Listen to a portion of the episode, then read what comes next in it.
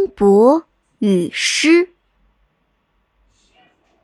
风伯雨师是传说中驾驭风雨的神。很久以前，大地上还没有专门管这两样的神仙。传说在海中有一个深不见底的无底洞，天下的水都流到这里。这个地方叫归墟。有一天，归墟里刮起了一阵巨大的风暴，吹跑了海上漂浮的五座神山。天帝赶紧派海神出马，找回了五座神山，又让十只神龟轮班来驮着这五座神山，免得再被大风刮跑。然后，天帝又收了在大地上肆虐的几处风暴，把它们都封在一块大石头里。从此以后呀。大地上就再也没有过很可怕的大风暴了。那块大石头呢，被天帝随手一扔，扔在了岐山上。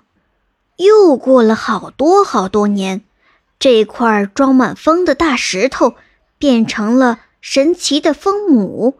平时它安安静静的，风雨一来就忍不住顺着风飞起来玩耍。这块会飞的大石头被在山上学到的飞廉发现了。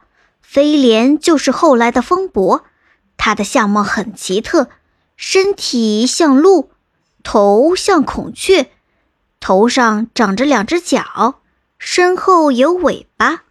一天，这块大石头又动了起来，变成了一个像布袋一样的东西。只见他深吸了两口气。又吐出来，顿时狂风大作，大石头随着狂风在空中飞上飞下，玩得挺高兴。早已守在一旁的飞廉一蹬地，跃上了天空，把他捉住了。这才知道，他就是能掌管风的风母。他从风母这里学会了起风、收风的奇术。风伯的故事，咱们呀，等会儿再讲。接下来，咱们说说风湿。据说，在炎帝做南方天帝的时候，曾经遇到过一场罕见的旱灾，一连好几个月，天上一滴雨也没下，河流干涸，土地都变成了沙砾，庄稼渴死了，人们也快渴死了。炎帝愁得头发都白了。这时，来了一个道人。他身穿草衣，手拿一根柳条，自我介绍说：“我叫赤松子，曾经跟着师傅赤真人修炼多年，我能变成赤龙，上天不语。”炎帝听了非常高兴，连忙请他帮忙。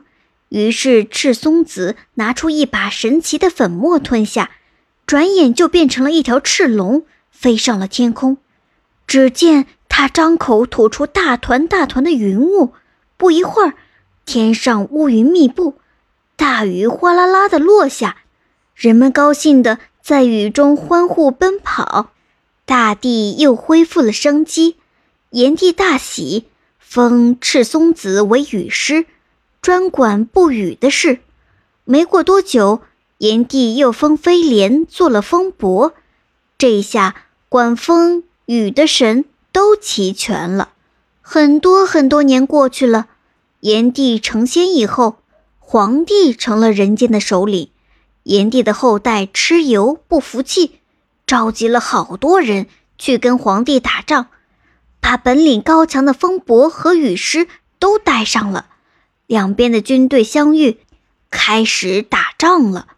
皇帝这边有个叫应龙的，也有掌控水的本领。可惜他的本事比不上雨师。应龙放出洪水，想淹没蚩尤的营地，没想到全被风师截住，把洪水都赶了回去，反而把皇帝的军营淹没了。接着，雨师变成了一条赤龙，风伯变成了一只鹿，一起施法术，刹那间，天昏地暗，狂风暴雨。皇帝和他的部下被大风吹着，暴雨淋着，个个晕头转向，连东南西北也认不出。蚩尤趁机发动进攻，杀得对方丢盔弃甲。就这样，蚩尤和皇帝连打了九仗，胜了九仗。皇帝带着军队一直撤退到了泰山，打了败仗，他手下的士兵一个个垂头丧气。这样可不行，皇帝就召集大家一起来想办法。先是找来了汉神女魃，她能对付雨师风伯。然后皇帝又用一条腿的怪兽葵的皮做成了一面敲起来惊天动地的大鼓。然后皇帝又来跟蚩尤决战了。这一次呀，蚩尤又让风伯、雨师呼风唤雨，皇帝就派女伯上阵。女伯身体里有火山一样的高热，这些热量一放出来，一下子把所有的水都蒸干了。风伯和雨师热得受不了，只好逃跑了。然后皇帝让人垒起葵皮鼓来，葵皮鼓的声音惊天动地。更奇妙的是，皇帝的军队听了精神大振，蚩尤的军队听了吓得手脚发软。